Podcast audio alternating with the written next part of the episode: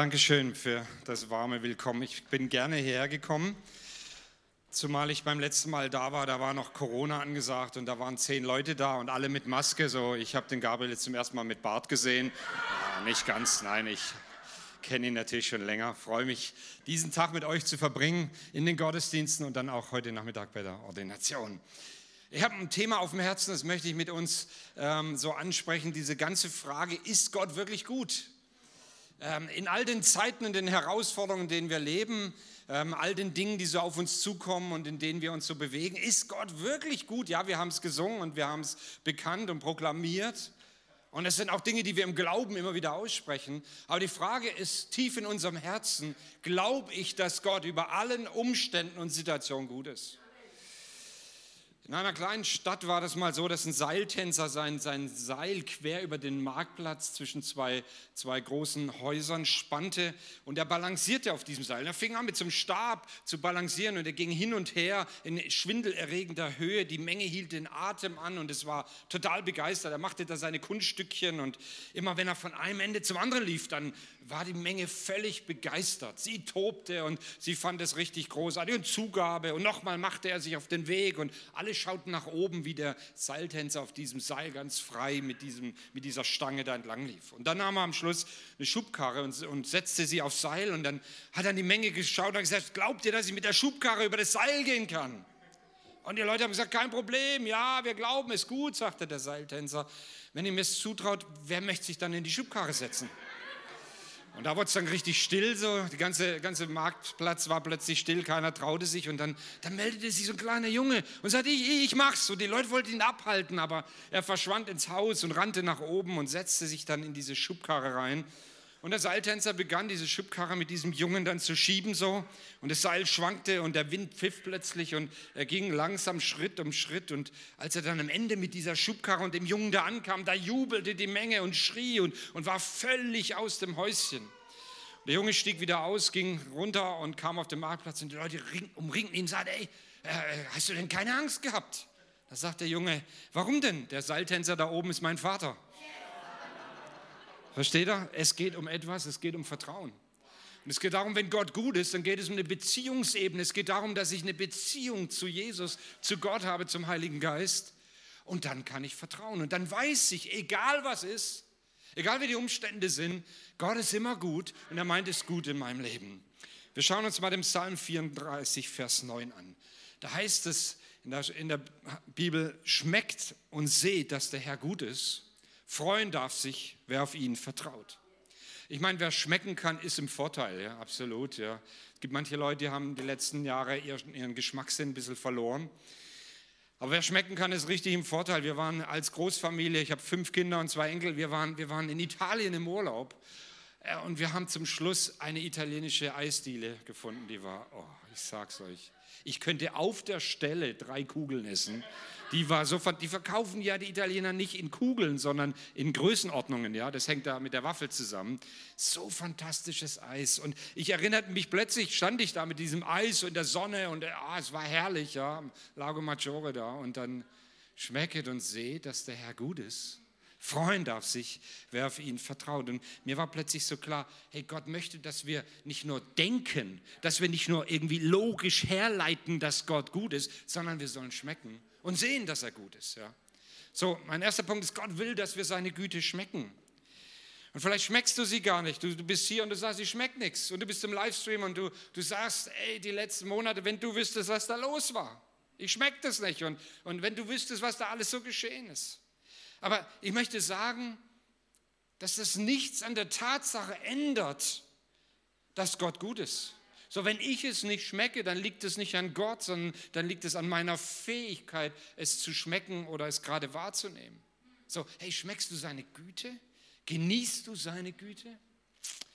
Die Bibel erzählt uns immer wieder, dass Gott gut ist, immer wieder. Und du fragst dich das vielleicht. Vielleicht bist du sogar manchmal in deinem Glauben auch frustriert, ja. Aber nochmal, wenn es so ist, ähm, Gott ist gut trotzdem. Ja, und da ändert sich auch nichts daran. Und die Frage ist nur, was hält mich ab, dass ich seine Güte schmecken kann? Ein junger Mann kam mit einer großen, großen Frage mal zu Jesus.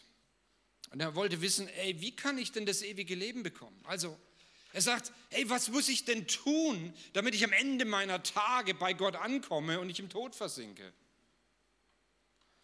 Was muss ich tun, dass ich in deine neue Welt, Jesus, aufgenommen werde? Eine ganz große Frage. Und er stellt sich dem Gespräch mit Jesus und sie stehen sich so gegenüber. Er sucht die Klärung und er wird auch Klarheit bekommen, ja. Allerdings ist die Klärung gar nicht so leicht zu verdauen.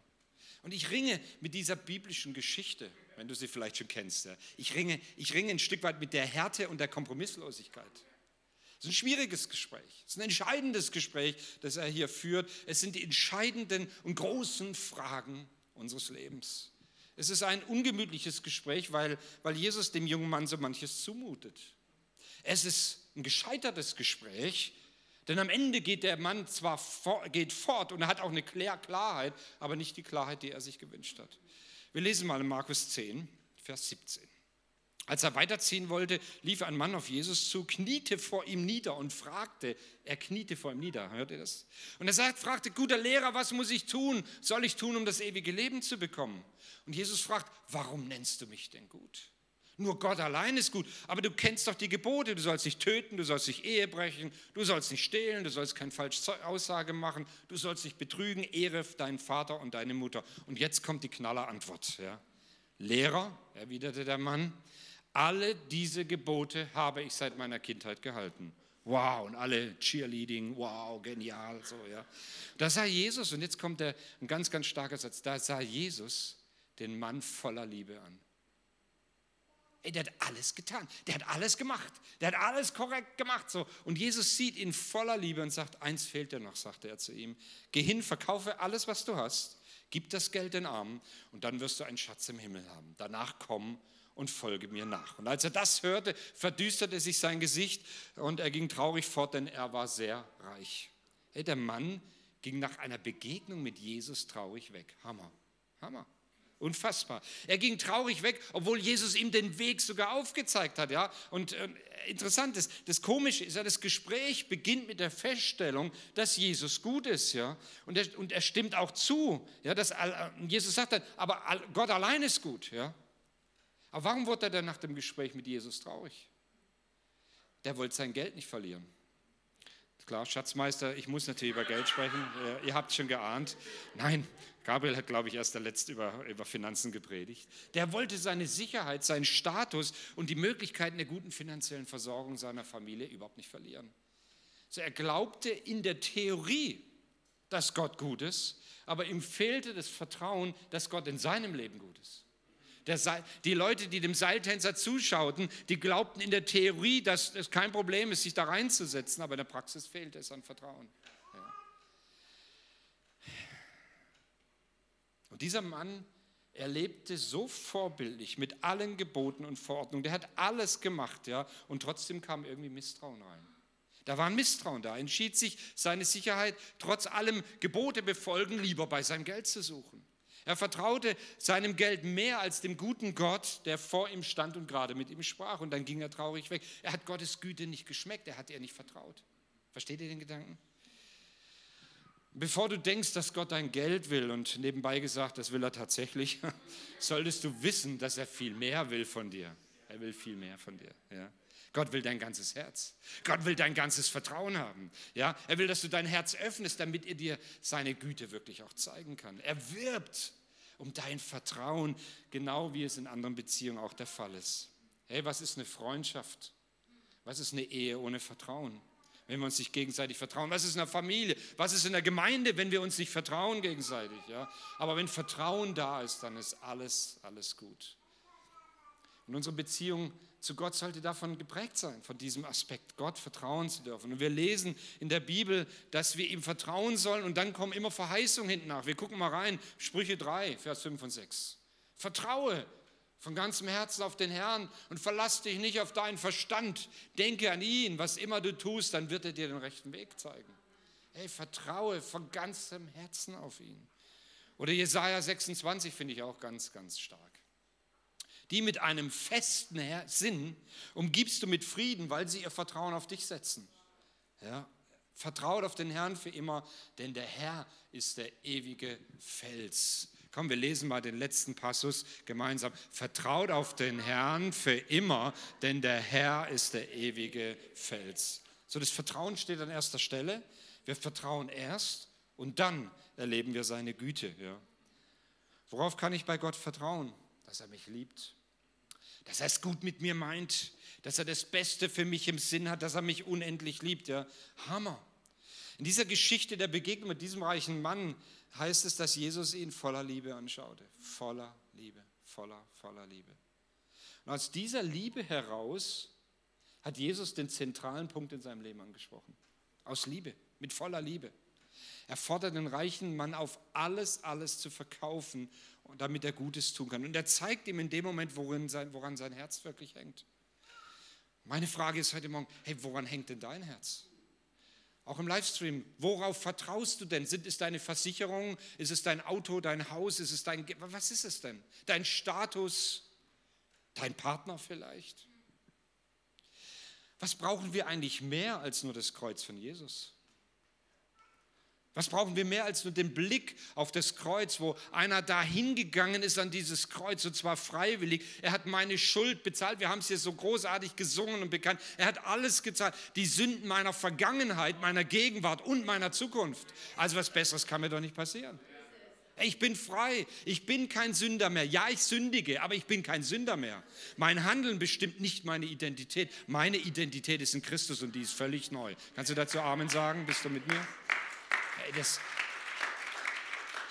ich weiß, dass der ein oder andere zögerlich klatscht, weil wir wachsen da ja rein in das Ding. Aber die Bibel sagt, wir haben eine neue Identität. Ja?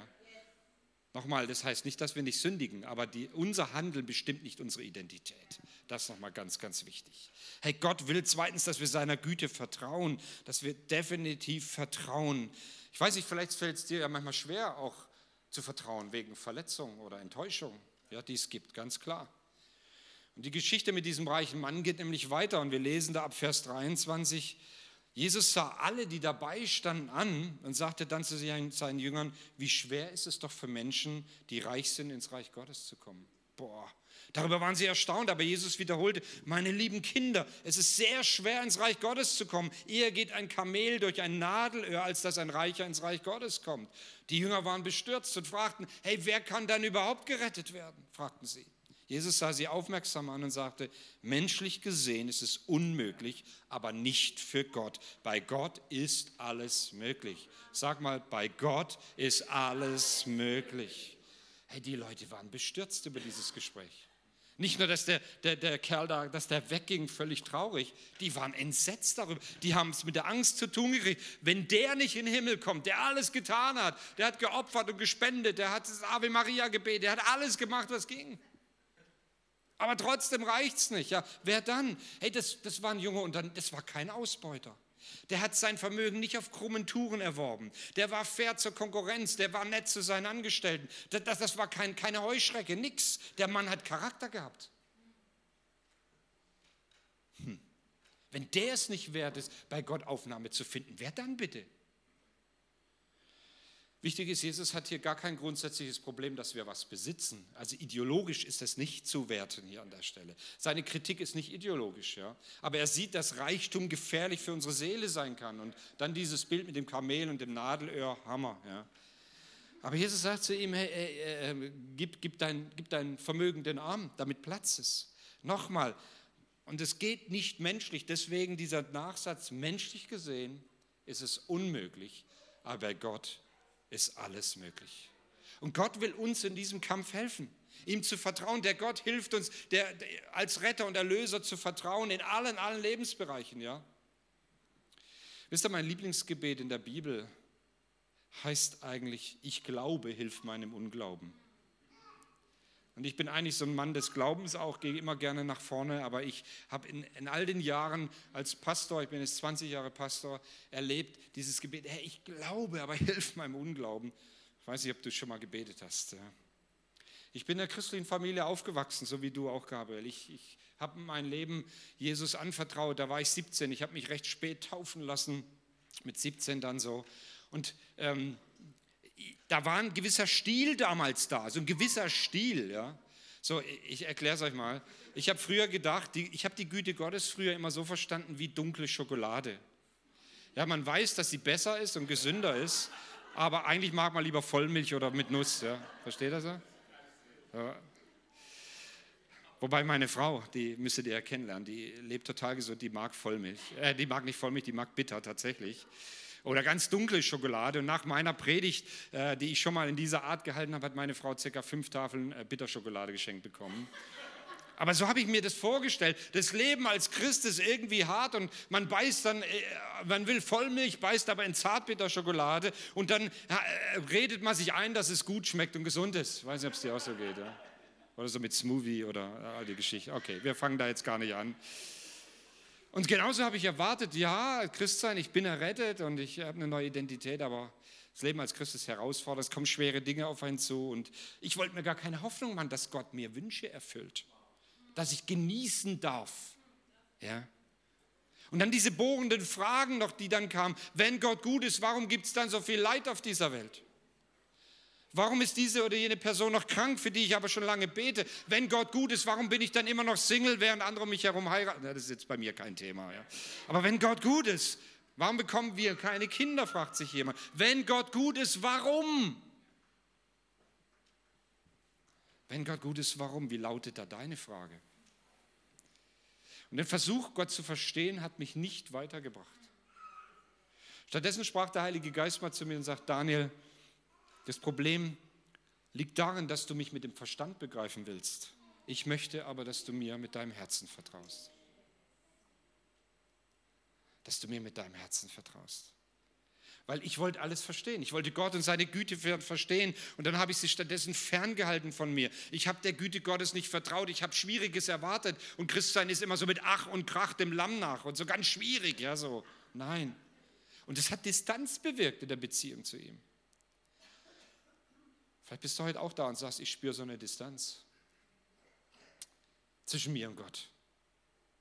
Mein Problem war, dass ich, dass ich Gott nicht wirklich vertraut habe, dass das gut mit mir meint, dass, dass ich wirklich genüge, dass ich mit dem, wie ich bin, mit allen Begrenzungen und allen vielleicht schwierigen Seiten meines Lebens, da habe ich nicht so viel, aber okay, ja, müsstet meine Frau fragen, dass ich genüge vor Gott. Und nicht nur das, ich vertraue darauf, dass Gott mich wirklich liebt. Ja, und dann kann ich auch meine Wünsche und Vorstellungen so loslassen und sie Gott geben und sagen, Gott, ich vertraue dir, dass du, dass du gut bist, aber bitte hilf mir, halt mich fest. Und dann macht sich dieser tiefe Frieden breit, weil ich ganz tief weiß und weiß und weiß, dass Gott gut ist und dass er gütig ist und dass seine Gnade mit meinem Leben ist. Da bin ich hineingewachsen.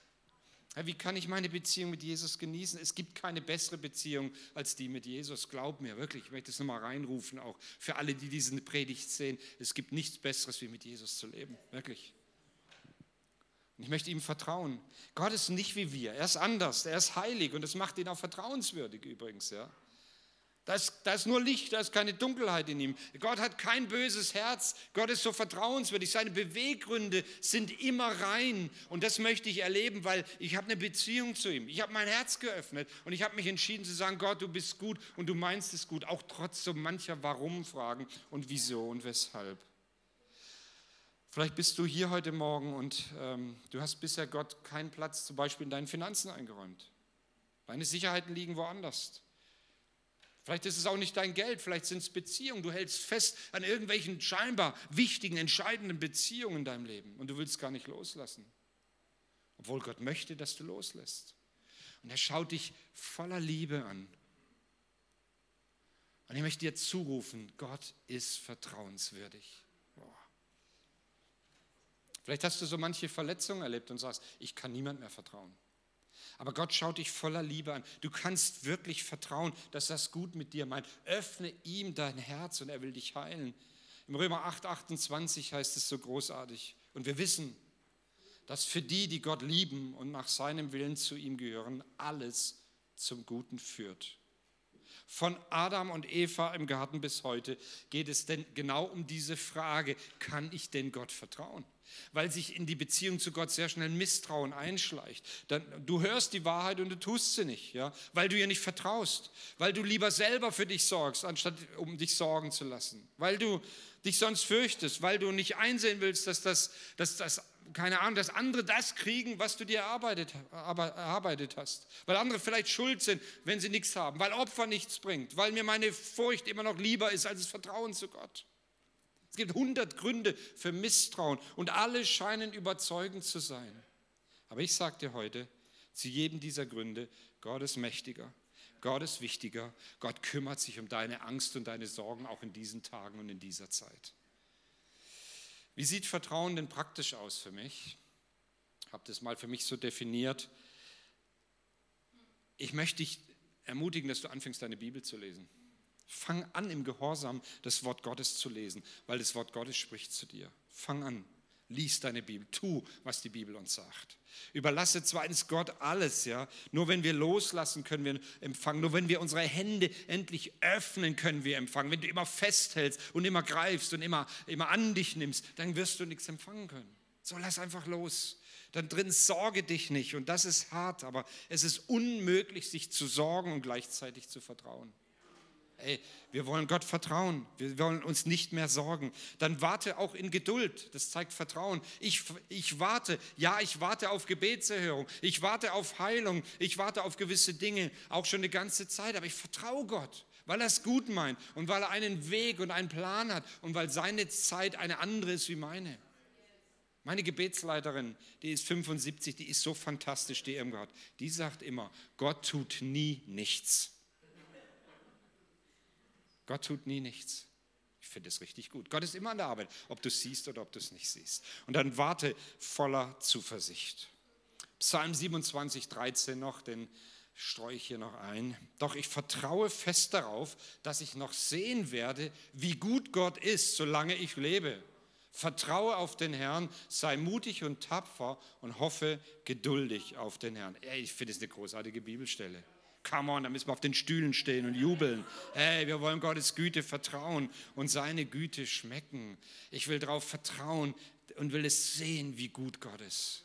Hey, hast du Grund, dankbar zu sein? Ich habe so viel Grund, Gott zu danken für das, was er getan hat. Und auch in den Wüstenzeiten meines Lebens und Christseins weiß ich, dass Gott mich gehalten hat. Und diese Zeiten haben mein Leben verändert. Diese Zeiten haben Tiefgang gebracht. Ja, Manches war nicht einfach, aber ich bin dankbar. Und ich weiß, ich habe die Güte Gottes geschmeckt, mehr und mehr und mehr und mehr. Und das will ich tun. Ich möchte noch zum Schluss ein Beispiel bringen aus der Bibel, und zwar den Abraham an der Stelle. Gott hat ihn als erstes aufgefordert, seine Familie zu verlassen, seine Heimat aufzugeben, in ein unbekanntes Land zu gehen. Dann hat Gott ihm versprochen, ein großes Volk aus ihm zu machen, obwohl der keine Nachkommen hatte. Aber er hat gelernt zu warten. Dann war er fast 100 Jahre alt. Er hat 80 Jahre gewartet. Hat jemand schon 80 Jahre gewartet hier? Nein, ihr seid noch zu jung. Ja?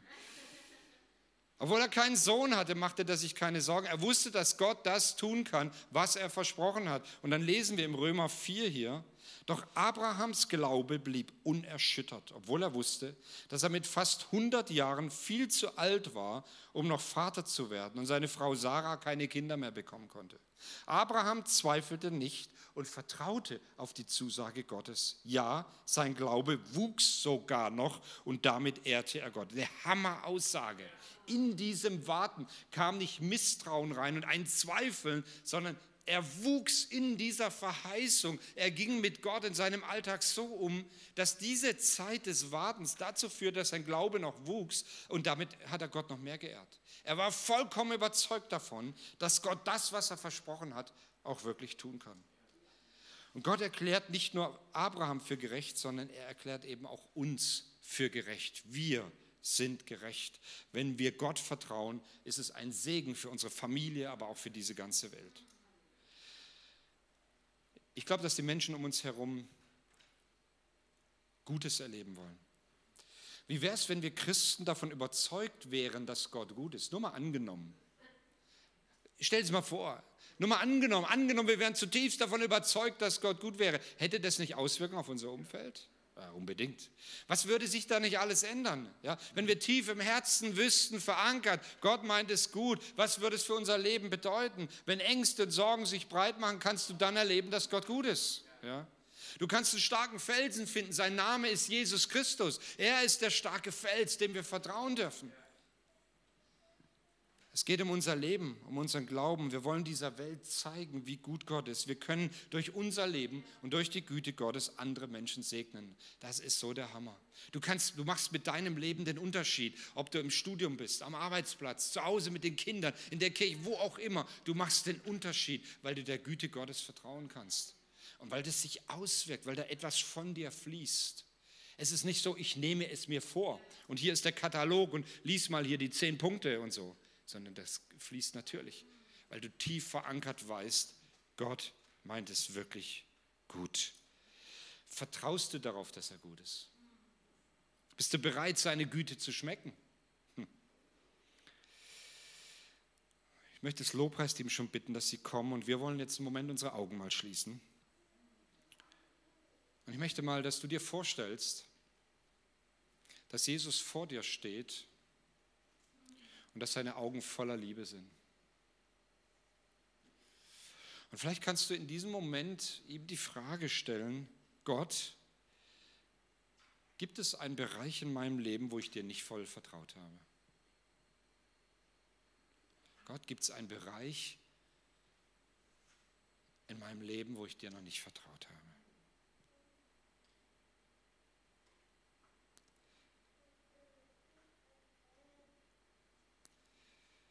Vielleicht ist schmerzhaft, was dir passiert ist. Vielleicht hast du durch Umstände den Glauben an die Güte Gottes verloren.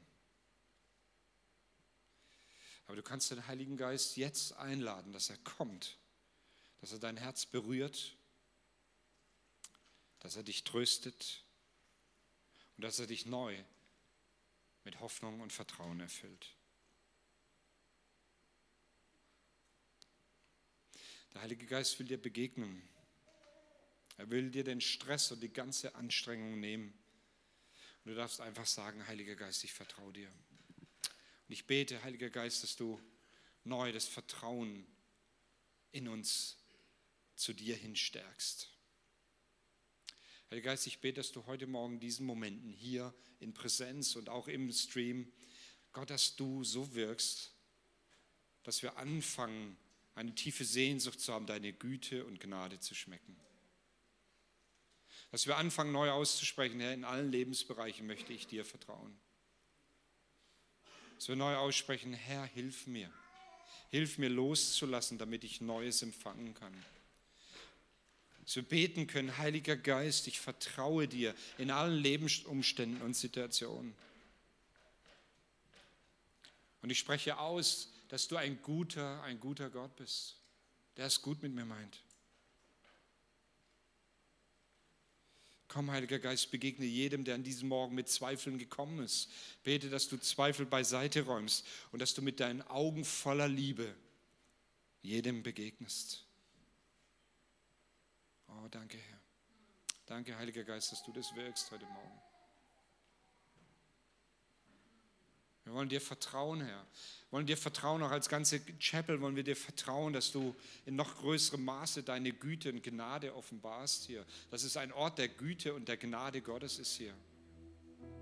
Und dass jeder, der hier reinkommt, einfach spürt, dass hier Liebe, Annahme, Geborgenheit ist. Dass hier ein guter Gott am Werk ist, der Gutes vorhat.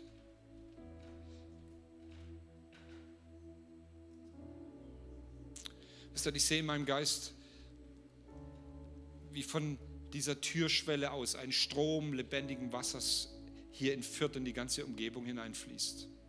Ich sehe innerlich, dass dieser Strom des Lebens und der Güte und der Gnade Gottes von diesem Haus aus fließt. Und er wird viele Menschen erfassen. Und ich empfinde auch, dass es an den Stadtgrenzen von Fürth nicht Halt macht. Ich spüre, wie dieser Strom fließt. Und ich sehe in meinem Geist, wie Menschen auf den Straßen plötzlich Vertrauen fassen und wie sie in diesen Strom des Lebens eintauchen, wie sie einsteigen, wie sie Hände zum Himmel strecken, wie sie diesen guten Gott anbeten. Und ich spreche aus, dass die Reichweite von der Chapel Fürth dass sie zunimmt. Ihr werdet mehr Verantwortung bekommen. Ihr werdet mehr hineingenommen werden in die großartigen Pläne Gottes, die er hat für diese ganze Umgebung hier. Jesus, wir ehren dich. Wir danken dir für Verheißungen. Ich bete, dass die Verheißungen, die über diese Kirche ausgesprochen sind, neu in Existenz kommen. Wir beten, dass das, was im Himmel beschlossen ist, hier auf diese Erde in Existenz kommt. Wie im Himmel, so auch auf Erden, so auch hier in Fürth, in dieser Kirche, mit diesen Menschen hier, die du so sehr liebst. Gott, du meinst es gut. Du meinst es so gut. Oh, Halleluja.